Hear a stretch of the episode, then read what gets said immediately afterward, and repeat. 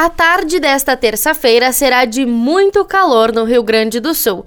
Na maioria dos municípios, as máximas ficam ao redor ou acima dos 30 graus. O dia deve ser com bastante sol. De acordo com a Metsu Meteorologia, no entanto, a diferença de temperatura entre a noite e o dia será grande. Assim, a massa de ar seco mantém o resfriamento na madrugada e o amanhecer pode ser gelado. Em Porto Alegre, a mínima será de 13 graus e a máxima chega aos 31. Já na Serra Gaúcha, as temperaturas variam entre 5 e 28 graus. Da central de conteúdo do Grupo RS com o repórter Paula Bruneto.